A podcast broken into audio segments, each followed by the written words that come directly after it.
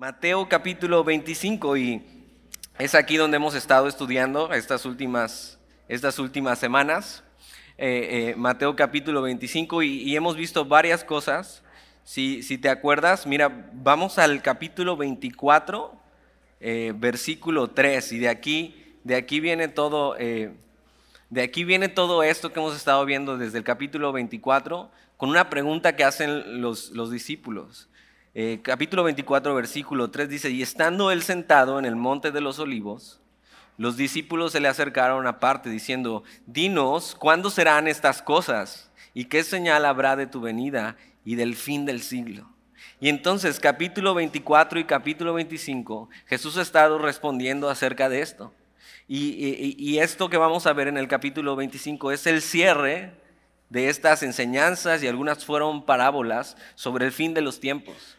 Es más, la semana pasada vimos con el pastor la parábola de las diez vírgenes y la parábola de los talentos y vimos eso, la importancia de estar esperándole, ¿no? Y la importancia de estar en comunión con Él, de estar eh, en eso, estar pasando tiempo con Él, de simplemente estar teniendo una relación personal con Jesús.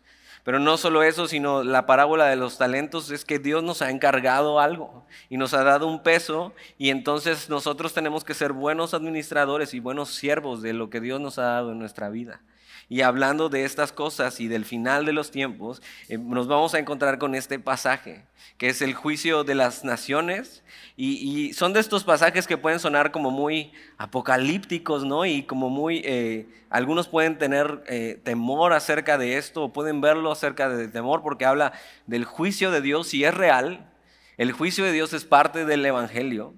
Pero te voy a invitar a que veamos aquí en, este pasaje, incluso hablando de juicio, encontremos aquí cuál es el corazón de Dios y cuál, y cuál es su plan para con nosotros. Y habla mucho acerca de esto. Entonces, capítulo 25, versículo 31. Vamos ahí. Dice, cuando, cuando el Hijo del Hombre venga en su gloria. Y, y ya nada más empezando, es, eh, Jesús está hablando esto, y el Hijo del Hombre es un título mesiánico hablando de él mismo, y era el hijo del hombre, el hijo de Adán, el hijo de Dios, eh, el hijo de David, todos estos nombres son nombres mesiánicos del que estaban esperando. Y está hablando cuando el hijo del hombre venga en su gloria. Y un, un día lo que sucederá es que Jesús en su primera venida a este mundo no vino como un rey, sino vino como un siervo y, vino humildemente a este mundo. Es más, no tuvo ni dónde recostar su cabeza, sino que desde su nacimiento fue en un pesebre. Y ahora acaba de pasar Navidad no hace mucho y entonces si pones tu nacimiento, pues bien bonito, le pones el pastel, le pones los burritos y eso, pero así no era un nacimiento, o sea, era un chiquero. O sea, animales que comen pasto, pues también tienen que descomer su pasto, ¿no? Ahí mismo, o sea, y, y, a veces esta imagen tan cruda, la enternecemos, ¿no? Pero es eso, Jesús vino a este mundo humilde y vino a este mundo sin nada y no tenía ni dónde recostar su cabeza. Pero en la segunda venida, que es donde nos vamos a situar aquí, donde Jesús va a hablar acerca de esto, cuando el Hijo del Hombre venga en su gloria. Y esto habla de la, segunda venida de Jesús, donde Él ya no va a venir como humilde rey, sino como, como, como humilde siervo, sino como rey. Y va a venir a reinar. Y mira lo que sigue diciendo ahí, cuando el Hijo del Hombre venga en su gloria y todos los santos ángeles con él, entonces se sentará en su trono de gloria. Hablando de la segunda venida como, como un juicio, donde Jesús se va a sentar y, y vamos a ver que va a juzgar a las naciones. Ahora, esto es una escena descrita que es después de lo que dice Mateo 24, 30. Entonces vamos ahí atrás, nada más para que tengas un contexto, esto ya lo vimos. Mateo 24, 30, allá atrásito. Vamos a leer desde el 29 para que veas dónde está situando eso. Y está hablando del futuro, está hablando de la, eh, la, profecía de la segunda venida de Jesús. Dice desde el 29, inmediatamente después de la tribulación de aquellos días. Entonces aquí nos sitúa, el sol se oscurecerá y la luna no dará su resplandor y las estrellas caerán del cielo y las potencias de los cielos serán conmovidas. Entonces aparecerá la señal del Hijo del Hombre en el cielo. Y entonces lamentarán todas las tribus de la tierra y verán al Hijo del Hombre viniendo sobre las nubes del cielo con poder y gran gloria. Aquí es donde nos está situando Mateo capítulo 25, versículo 31. Jesús viniendo, ¿no? Después de la gran tribulación. Entonces lo que nosotros creemos es que antes de la gran tribulación su iglesia será arrebatada y todos los que hayamos creído en Él estaremos con Él en el cielo. Y entonces vienen siete años, tres años y medio de paz, tres años y medio de total catástrofe, como nunca la ha habido. ¿no? Y entonces después de eso, justo terminando eso, viene Jesús, su segunda venida, pero, pero no viene solo, sino viene con sus santos y con sus ángeles. Y entonces viene a reinar sobre la tierra.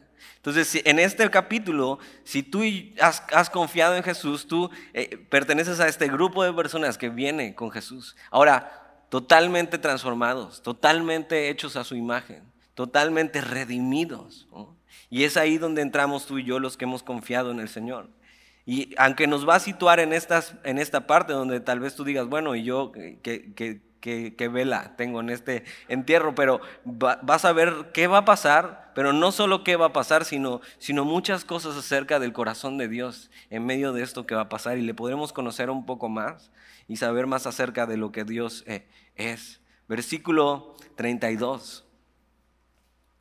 Y serán reunidas delante de Él todas las naciones y apartará los unos de los otros como aparta el pastor las ovejas de los cabritos.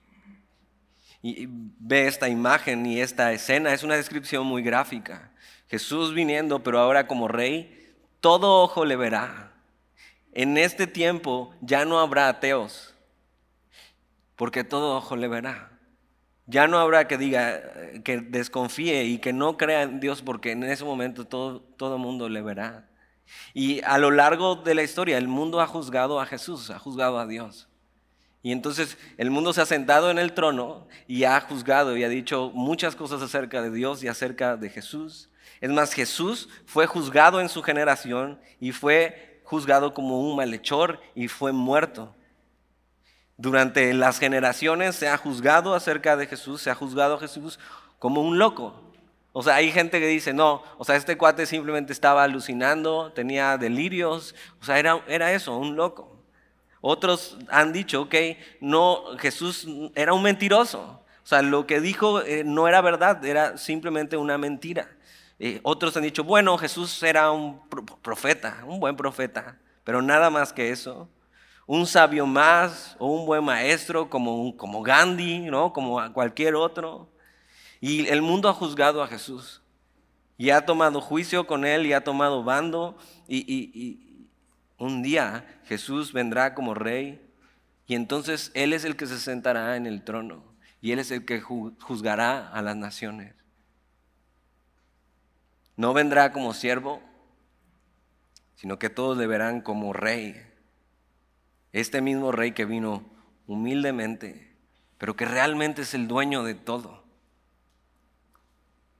Ese día nadie más creerá que Dios no existe, sino verán tal cual es a Jesús. Y ahora, como te decía, la escena nos sitúa justo ahí. Después de la gran tribulación, nosotros ya hemos sido arrebatados para estar con Él, regresaremos con Él en gloria, pero vamos a ver qué es lo que dice este pasaje. E, este no es el, el juicio del gran trono blanco, porque algunos podrían confundirse. Eh, hay muchas diferencias con el juicio del gran trono blanco y este juicio. Eh, eh, porque el juicio del gran trono blanco nos sitúa después del milenio, que es después de Jesús viniendo, después de su segunda venida. Y eso será a los, simplemente a todos los que no fueron redimidos. Y si tienes más dudas acerca de eso, te invito a que puedas ir a la app de Semilla o en YouTube y ir a Apocalipsis capítulo 20, ya estudiamos Apocalipsis. Entonces sería eh, bueno que fuera si tienes dudas acerca de estas cosas, pero entonces es el rapto de la iglesia, la gran tribulación, destrucción, muerte, el Armagedón, todo esto, luego la segunda venida de Jesús, destruyendo al anticristo y viniendo como rey. Ahora, algunos se preguntan, ¿qué va a pasar entonces? Aún habrá gente en la tierra en ese entonces. Aún habrá personas, aunque muchas morirán ante, tan ante tan grande catástrofe, pero aún habrá gente en la tierra. Y aunque tú y yo estaremos con el Señor si hemos confiado en Él, hay gente que, que entonces podrá ser salva, aún en la tribulación y aún después de la tribulación. Si tenías esa duda, e, e, este capítulo nos dice claramente que eh, cuando Jesús venga, aún habrá gente que podrá ser salva. Ahora, no sé tú, pero yo prefiero de una vez, ¿no? O sea, yo de una vez agarro el, tren, yo me subo, ¿no? Yo no me espero, ¿no? Es, es, como, ¿por qué tendrías que esperar? ¿Por qué tendrías que esperar tanto, ¿no? No hay necesidad de eso.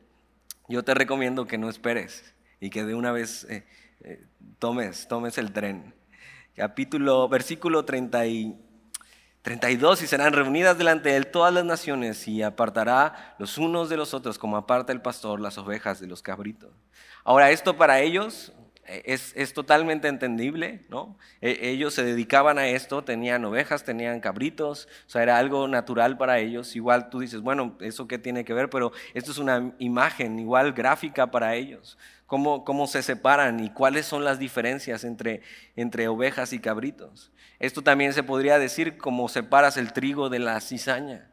Y, es que, por ejemplo, algunas de las diferencias entre oveja y cabrito es que las ovejas normalmente son, son blancas y, y, las cabras normalmente son oscuras. No solo eso, sino que una oveja en su carácter es mansa, es dócil, puedes acercarte, aunque son temerosas, puedes acercarte, pero una cabra es rebelde. Y no solo rebelde, sino ingobernable. No sé si has visto, te has encontrado con videos en Facebook o en algún lado de las cabras atacando a la gente. O sea, y así, o sea, se van encima de la gente y los tumbas. O sea, no te puedes acercar fácilmente. Son, son rebeldes. No solo eso, sino que normalmente las cabras devastan los campos y su vegetación de donde comen. Y aunque pueden pastar juntas las ovejas y las cabras en el mismo prado, cuando llega la noche, el pastor siempre separará a las ovejas de los cabritos. No pueden estar juntas. Ahora, ¿esto qué tiene que ver con nosotros? Bueno, Jesús conoce los que son suyos y un día separará Mira cómo dice el versículo 33, y pondrá las ovejas a su derecha y los cabritos a su izquierda. El Señor conoce quiénes son sus ovejas y aún en medio de este tiempo de gran tribulación, como nunca antes vista, habrá gente que habrá decidido poner su confianza en Dios. Pero también habrá gente que habrá decidido no poner su confianza en Dios. Y el Señor conoce los que son suyos. Jesús nos está hablando de una separación, hablando de dos bandos y sí importa en qué lado estemos. Si hay una separación y solo hay dos bandos, entonces esto quiere decir que no todos los caminos llevan a Dios. Esto quiere decir que no todas las religiones llevan a Dios. Si hay una separación, entonces hay un solo lugar que importa y es estar del lado de Jesús y hay un solo camino y este es Jesús. Muy importante entender esto, porque Jesús está explicando, ok, va a haber una separación como nos ha estado hablando en otros pasajes anteriores, una separación. Y entonces, ovejas y cabritos. Ahora, la Biblia nos da muchos detalles acerca de, eso, de nosotros como sus ovejas y Él siendo el buen pastor. Y, y, por ejemplo, sabemos que sus ovejas oyen su voz y le siguen. No solo eso, sino tienes una obra maestra del Salmo 23. El Señor es mi pastor. Y vemos el carácter de Dios como pastor y entonces sus ovejas que somos nosotros, cómo Él nos guía y cómo Él nos cuida en medio de... Y aún en medio de esta gran tribulación, Dios va a tener cuidado de los suyos. Como lo ha tenido con nosotros en medio de aflicciones, en medio de enfermedad, en medio de crisis. Por eso, ¿qué, qué importa? ¿Qué tan despreciables podamos ser para este mundo? si somos suyos. Mira lo que sigue diciendo ahí, versículo 34.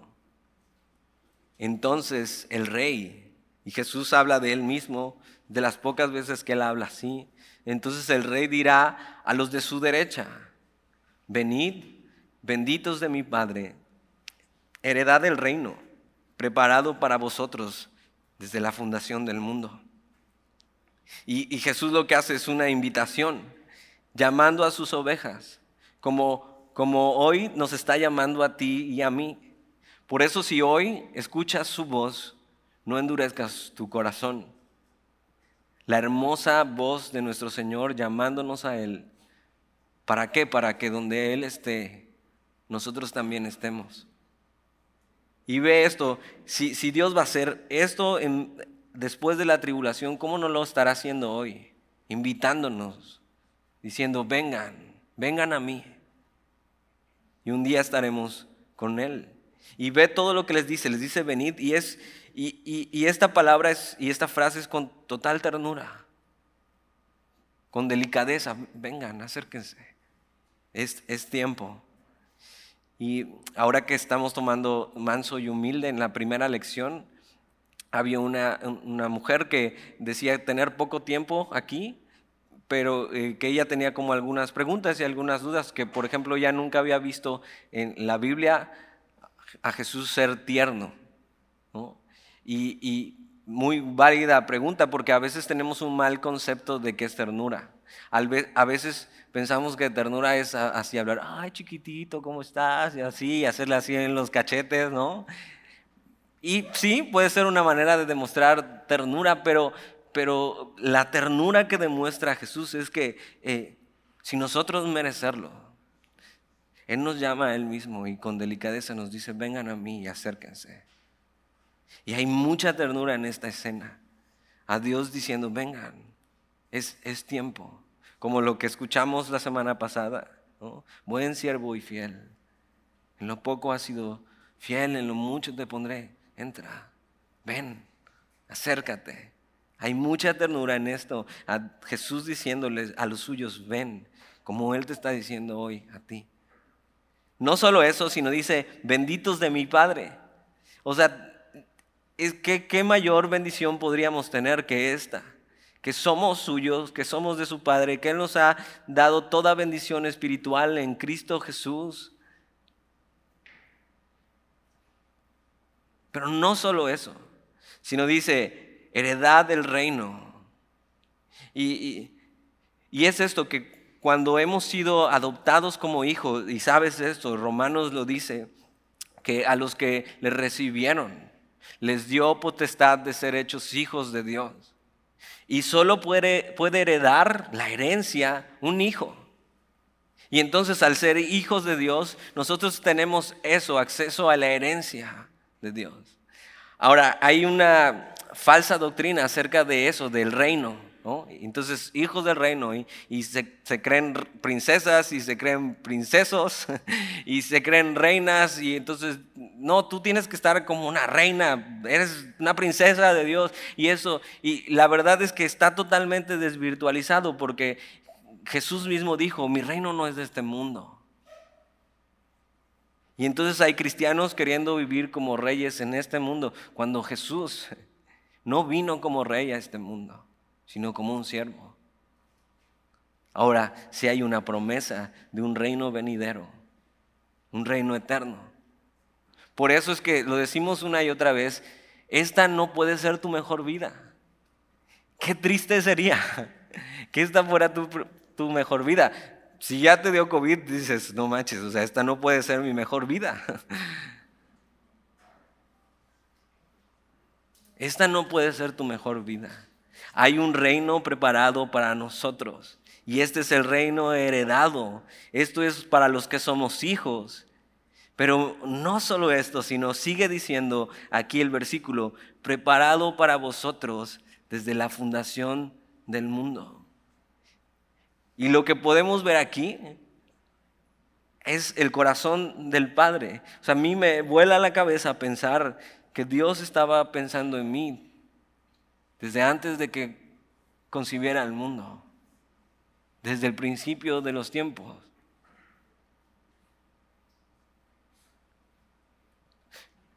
No sé por qué.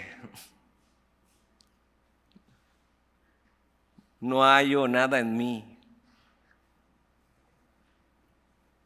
Pero Dios desde el principio nos creó con el propósito de conocerle y de disfrutarle para siempre. Eso es.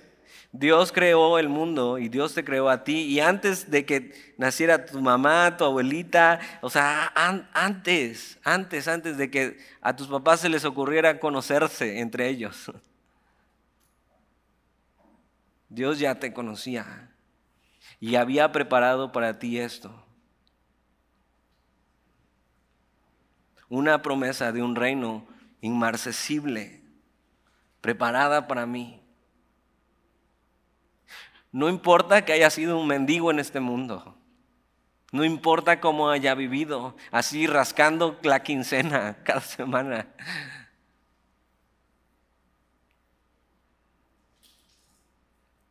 Dios ha prometido un reino inmarcesible. He sido llamado a disfrutar de la gloria del Rey. Dios siempre pensó en mí, nunca le fui ajeno, nunca fui su plan B. Somos herederos porque somos hijos y somos hijos solo si recibimos a Jesús. Ahora, esto también habla de, de, otra cosa y algunos lo dicen como predestinación. Y hay muchas ideas acerca de esto y entonces hay gente que dice, ok, eh, pero si Dios ya predestinó a uno, si no me predestinó a mí, pues ya, ¿qué más tengo que hacer? Pero eh, eso es pensar un concepto de predestinación como, como nosotros concebimos el tiempo y el espacio. Pero Dios está por encima, fuera de nuestro tiempo y espacio. El concepto de predestinación no puede ser lo que tú y yo vemos. No es como cuando ibas en la escuela y entonces ibas a echar la reta de fútbol en la secundaria y entonces a quiénes escogías. O sea, no escogías al que caminaba medio chueco, al que estaba medio gordito, ¿no? Escogías a tus amigos y a los que jugaban bien. Y, esto, si lo ves desde este punto de vista, dirías, no, pues Dios nada más a los que les cae bien, a esos predestinó. Pero no, porque cuando Jesús creó el mundo, él preparó para nosotros un reino. Entonces, ¿quiénes son los predestinados? Sí, los que Dios eligió y supo que responderían a su invitación a este reino. Ahora dices, ¿cómo sé si soy predestinado? Mira, hoy recibe a Jesús en tu vida y síguele. Y eso te hace predestinado. Por eso la invitación sigue abierta. Si no, ¿qué caso tendría? Si Dios ya sabe quiénes son, pues ya, vámonos. Y no, Dios está prolongando su misericordia. Aunque algunos lo tienen por tardanza, Dios está prolongando su misericordia y está con los brazos abiertos. Vengan a mí, esto es lo que quiero para ustedes. Ese es el corazón de Dios salvarnos. Desde el principio fue su plan, desde el principio fue su idea, desde el principio Él sabía cómo tú y yo íbamos a ser. Duros, necios, difíciles. Y Dios dijo, yo quiero esto, yo quiero que vengas, yo preparé esto para ti. Mucho amor y mucha gracia de Dios. Y vamos a seguir hablando de eso más, más adelante. Versículo 35. Entonces, después de esta invitación, eh, eh, venid benditos de mi Padre, heredad del reino, preparado para vosotros desde la fundación del mundo. Dice, porque tuve hambre y me disteis de comer. Tuve sed y me disteis de beber. Fui forastero y me recogisteis, estuve desnudo y me cubristeis, enfermo y me visitasteis, en la cárcel y vinisteis a mí. Entonces los justos le responderán diciendo, Señor, ¿cuándo te vimos hambriento y te sustentamos? ¿O sedientos y te, dimos de beber? ¿Cuándo te vimos forastero y te recogimos? ¿O desnudo y te cubrimos? ¿O cuándo te vimos enfermo o en la cárcel y vinimos a ti? Y es, es muy importante ver esto y y entender qué es lo que Jesús está queriendo decir con esto. Porque eh, hay gente que podría malinterpretar eso y decir, ok, eh, si esto está hablando de un juicio y está hablando de un juicio por hacer cosas y no estoy haciendo cosas para Dios, entonces ¿de qué lado voy a estar del juicio? Y es más, conozco gente que ha leído este pasaje y en vez de ser movido por el amor de Dios, ha sido movido por condenación para decir, ok, tengo que hacer algo por Jesús, porque si no, estoy mal. Y no es el propósito de este texto que tú sientas condenación porque no estás haciendo ciertas cosas. Y entonces la condenación te lleve a hacer algo, como si tú pudieras salvarte por tus propias obras. Conozco personas que así, que simplemente este pasaje no los dejaba dormir. Y entonces dices, ok, eh, si Jesús quiere esto, entonces no puedo seguir así, necesito montar un ministerio en la cárcel y, entonces em, está bien montar un ministerio de ir a visitar a la cárcel, pero, pero la motivación no es la correcta. Pero ¿qué refleja todas estas acciones? Esto refleja el amor a otros, pero el amor a otros de una manera práctica.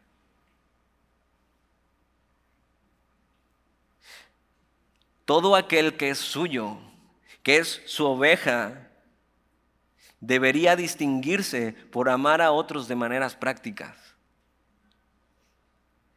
¿Cómo puedo decir yo que amo a Dios si cierro mi corazón a las necesidades de otras personas? Ahora, esto no es filantropía, ¿eh? porque hay muchísima gente, no es más, los más millonarios del mundo son los mejores filántropos. O sea, no les vas a ganar a ellos. Es más, dan millones y millones, claro, deducible de impuestos, ¿no? Pero eso es filantropía. Y la filantropía tiene que ver más contigo, con cómo eso te hace sentir. Entonces te hace sentir bien porque estás ayudando, ¿no? Pero tiene que ver contigo, no tiene que ver nada con Dios ni con los demás. Y esto es el mismo carácter que reflejó Jesús cuando vino a este mundo compasivo ante la necesidad. Y fíjate, en el contexto, estos van a ser hombres y mujeres que pasaron por la gran tribulación, tribulación como nunca antes y en medio de tiempos difíciles en su vida. Ellos estarán en medio de la gran tribulación, pero no ignorarán la necesidad de otros. ¿Cuánto más nosotros? Y sí, vivimos aflicciones y vivimos tiempos difíciles, pero eso no debería cerrar nuestra mano para ayudar a otros. Ahora, no está hablando solamente de dinero, que claro, si Dios te ha dado recursos y ves a alguien en necesidad, para eso Dios te ha dado recursos. Pero no solo eso, sino está hablando de, de, cubrir al que está desnudo, está hablando del que está enfermo, visitarle. ¿Y cómo se ha perdido eso por la pandemia? Y sí, la verdad es que es más difícil. Y, y a veces ya pensamos que la única enfermedad que existe en el mundo es el COVID, ¿no? O sea, ya no te puede dar gripa porque ¿qué van a decir los demás?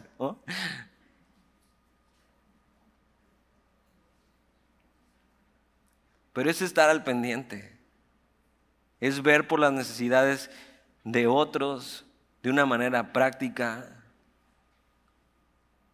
Y, una vez más, muy importante, no salgas de aquí motivado por el temor a hacer algo por los demás, sino sal de aquí viendo el corazón de Dios, su amor por ti y que eso sea lo que te impulse a vivir como alguien que es suyo, que está haciendo todo como para el Señor, porque mira lo que dice Jesús en el versículo 40. Y respondiendo el rey les dirá, de cierto os digo que en cuanto lo hicisteis a uno de estos mis hermanos más pequeños, a mí lo hicisteis. Aquí radica todo. Hacer las cosas como para el Señor, amar a Dios y servir a otros, amar a otros como a ti mismo. Eso es. Y, Jesús dice eso, o sea, si lo hiciste a uno de estos, mis hermanos, ahora, ¿quién serán sus hermanos en la gran tribulación? Por supuesto, los judíos que van a ser grandemente perseguidos y los que hayan decidido confiar y mantenerse firme en medio de la tribulación en su fe, estos serán perseguidos, ¿no? Pero está hablando en general de todos, de todo aquel que tenga una necesidad real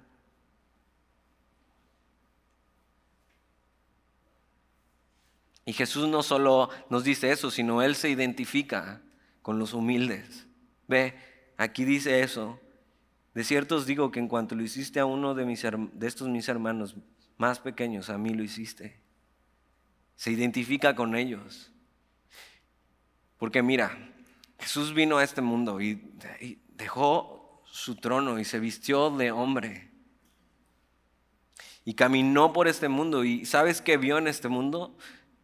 la necesidad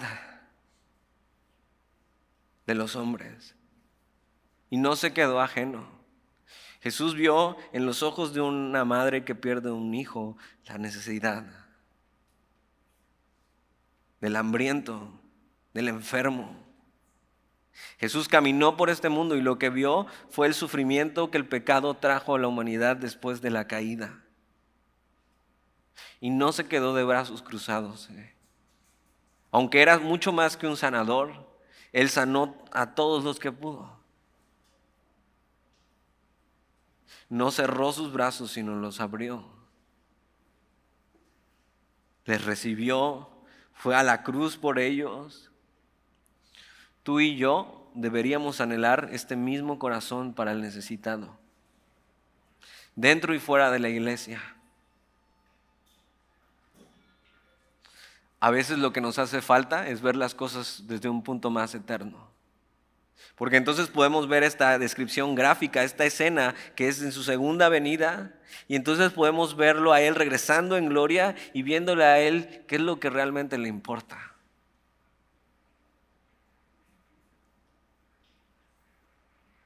Lo verdaderamente importante en la vida es amar a Dios y amar a otros de maneras prácticas no solo de palabras, no solo con afecto, de maneras prácticas. Un corazón que refleja el amor de Jesús. Y, podrías estarte y podrías empezar a preguntarte, ¿cómo? O sea, ¿cómo empiezo? Y piensa esto, ¿de qué, ¿de qué manera podrías ayudar a un enfermo? ¿De qué manera podrías ayudar a alguien que está necesitado? No solo en una prisión física, sino en una prisión espiritual. Y entonces podríamos ocupar mucho más tiempo en, nuestra, en nuestro día pensando en cómo, cómo reflejar el amor de Jesús, en cómo amar a Jesús, porque eh, eh, cuando lo hacemos para Él, simplemente estamos haciendo esto de eh, haciendo las cosas como para nuestro Señor.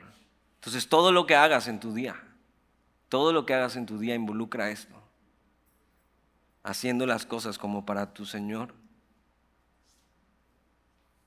Versículo 41. Entonces, entonces dirá también a los de la izquierda. Mira, ya se te habían olvidado los de la izquierda, ¿verdad? los cabritos. Entonces dirá también a los de la izquierda, apartaos de mí, malditos, al fuego eterno preparado para el diablo y sus ángeles. Porque tuve hambre y no me disteis de comer, tuve sed y no me disteis de beber, fui forastero y no me recogisteis, estuve desnudo y no me cubristeis, enfermo y en la cárcel y no me visitasteis. Entonces también ellos le responderán diciendo, Señor, ¿cuándo te vimos hambriento, sediento, forastero, desnudo, enfermo o en la cárcel y no te servimos? Y mira, entonces sí importa de qué lado estás. Entonces hay un lugar equivocado en donde está. Jesús le dice aquí la izquierda. No está hablando de política, ¿eh?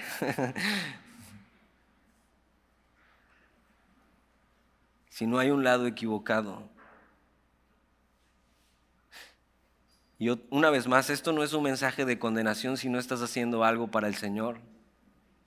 Es más bien para recordarte cuál es nuestra identidad como hijos de Dios. Que ese mismo corazón que hay en Jesús por los necesitados debería estar en nosotros, que no podemos ser indiferentes a las necesidades físicas, económicas, emocionales y espirituales de las personas. Porque mira, lo que está pasando aquí, o sea, no les está diciendo simplemente, no, pues es que no, no hicieron, sino, sino vamos a ver que, que, que el pecado aquí fue indiferencia. Lo contrario al amor no es el odio. O sea, si hay un odio es que hubo más sentimientos involucrados ahí. Lo contrario al amor realmente es la indiferencia. Y ellos, los de la izquierda, vieron todas estas cosas, vieron al necesitado y simplemente decidieron ignorarlo y ser indiferentes ante la necesidad de otros. No solo eso, sino que eh, pasaron por la gran tribulación y aún ni eso les hizo doblar su rodilla y su corazón y, fueron indiferentes ante, ante Jesús y su venida.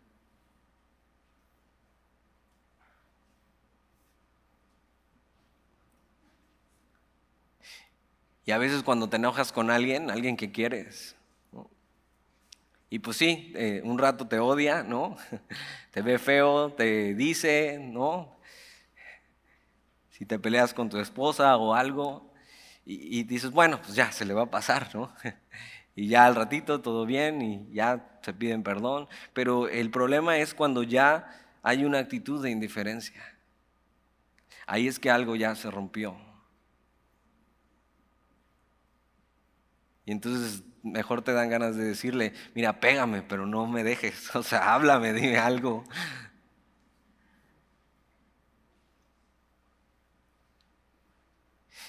Y es lo que pasa, la indiferencia ante Jesús, la indiferencia ante los demás.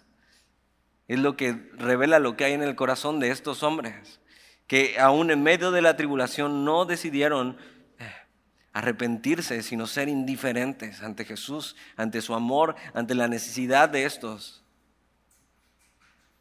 Y, mira, regresemos al versículo 41 y analicemos lo que Jesús les dice. Entonces dirá también a los de la izquierda, apartaos de mí.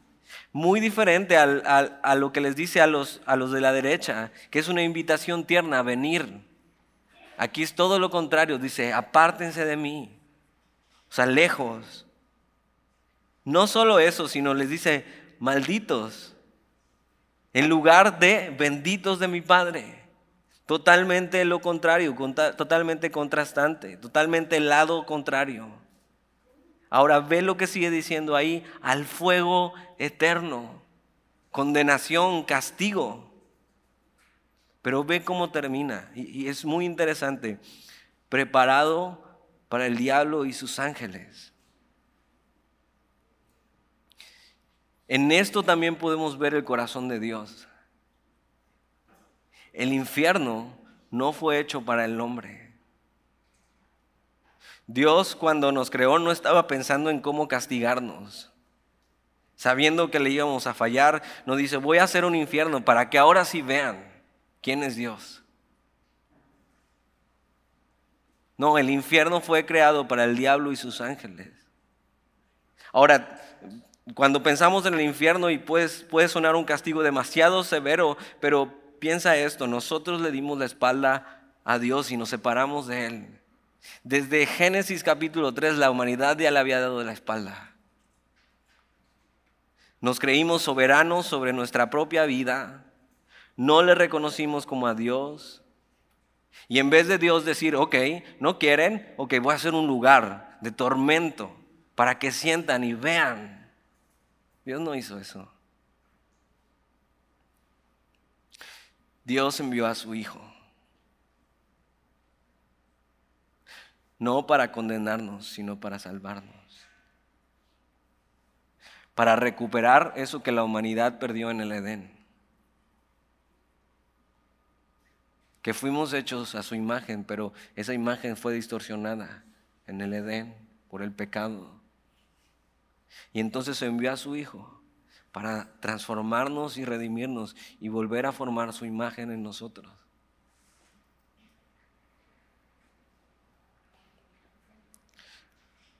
Realmente Dios no está condenando a nadie, sino lo que dice Juan 3:19, dice, y esta es la condenación, que la luz vino al mundo y los hombres amaron más las tinieblas que la luz porque sus obras eran malas. La condenación es que aún después de que Jesús se hizo accesible, hizo accesible la salvación a todo hombre, la humanidad decidió rechazar su perdón.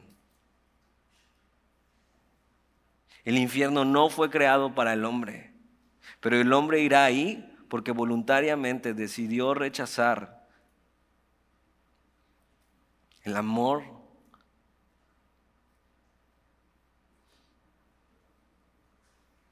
tan grande de Jesús en la cruz. Irá ahí porque fue indiferente a su cruz, a su amor. Ve cómo Dios no lanza a nadie al infierno, sino que ellos van camino siguiendo la rebelión de Satanás, el mismo pecado, rebelión ante Dios, no reconocer a Dios, querer ser soberano sobre su vida. Dios ha hecho todo lo que estaba en sus manos. Ha dado a su único hijo. Y Jesús está así, en medio del camino de cada hombre, así.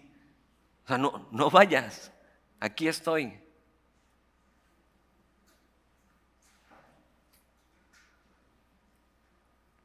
Y el hombre ha decidido así, de un lado, y seguir ese camino. Dios proveyó la salvación que todos necesitábamos y le rechazaron.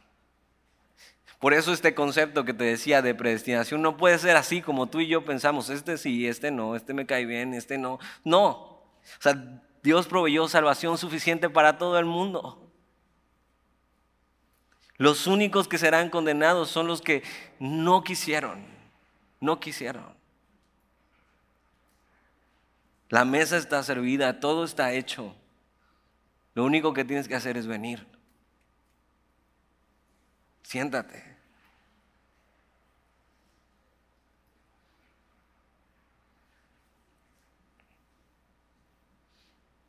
Versículo 45. Entonces les responderá diciendo, de cierto os digo, que en cuanto no lo hicisteis a uno de estos más pequeños, tampoco a mí lo hiciste. Indiferencia. No vivir para su Señor, no pensar en los demás y ve, o sea, no importa cuánto dinero hayas dado a los pobres, o sea, no es filantropía, es indiferencia a Dios, es indiferencia hacer lo que Él nos ha pedido hacer, nacido de un corazón que ama como Él ama. Versículo 46, e irán estos al castigo eterno y los justos a la vida eterna. Dos lados diferentes, totalmente diferentes, dos lados eternos. Y Él ha puesto eternidad en nosotros y nos ha creado como seres eternos. La vida no termina cuando mueres, sino que es una puerta a la eternidad. Pero hay dos diferentes lados. Uno es vida eterna, plenitud, vida abundante, lo que Dios preparó desde el principio. Y perdimos, pero Él envió a su Hijo para que lo recuperáramos. Y la otra es una eterna separación de Dios. ¿Alguna vez has sentido como que Dios no está contigo? Así, momentos en tu vida donde no sientes a Dios, donde piensas que Dios está lejos. Y esa angustia, ese temor. Imagina eso multiplicado por mil por la eternidad.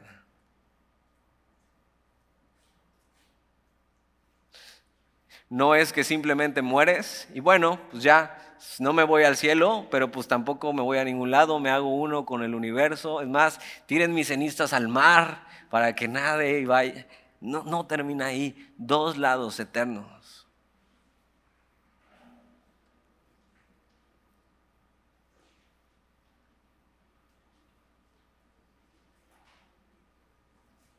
Uno vida eterna y otro castigo eterno.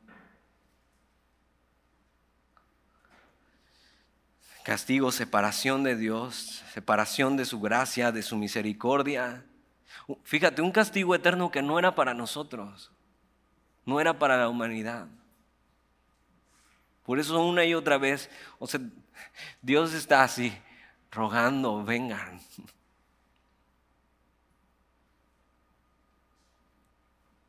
Yo no quiero eso para ustedes. Ahora, como hemos terminado los otros capítulos, ¿por qué Jesús dice estas cosas y por qué habla tan fuerte del juicio? Aunque habla tan tierno del corazón del Padre. Mira lo que dice el capítulo 26, versículo 1 y 2. Cuando hubo acabado Jesús todas estas palabras, dijo a sus discípulos, sabéis que dentro de dos días se celebra la Pascua y el Hijo del Hombre será entregado para ser crucificado. Jesús por un lado está diciendo, ok, en dos días toca. Y el Cordero será ofrecido y el Cordero era Él, el Cordero de Dios que quita el pecado del mundo. ¿Para qué? Para que este destino, esta herencia eterna, tú y yo podamos ser partícipes de ella y recuperar todo eso que perdimos para llevarnos de regreso a casa. Y por eso muestra esta imagen del final, diciendo, mira, ok, yo tengo que ir a la cruz. Por eso les digo, la puerta está abierta. Vengan.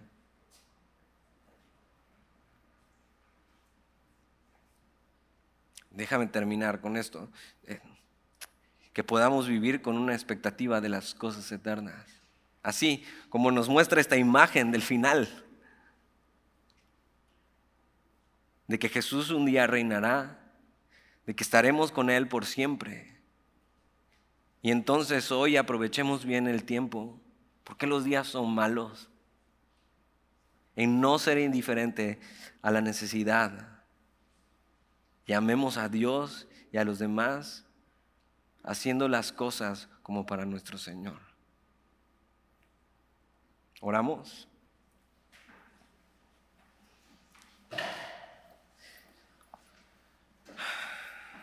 Señor, y, y estamos aquí y, y podemos ver tu amor y tu gracia, el corazón que tú tienes para con nosotros. Todo lo que has hecho para salvarnos. El cómo estabas pensando en nosotros antes de, fundar este mundo, Señor. Y ya nos conocías y ya sabías qué onda con nosotros y cómo te íbamos a ofender. Y siendo necios, testarudos, rebeldes. Y tú paciente y misericordioso mostrando amor, viendo por nuestras necesidades, sustentándonos cada día. Señor, gracias, porque no, no, no merecemos eso. Y tú has provisto para nosotros una vida porque simplemente deseas pasar tiempo con nosotros. Y entonces nuestro propósito de vida es ese, conocerte. Y disfrutarte para siempre. A lo mejor no es ni lo que deseamos hoy, pero es lo que necesitamos. Porque fuimos creados para eso.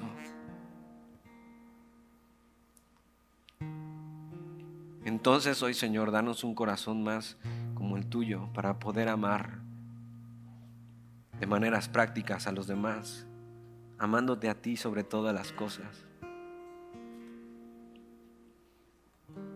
haciendo todas las cosas como para ti, mientras esperamos, esperamos verte, Señor. Hoy te damos gracias por tu palabra, Señor. Amén.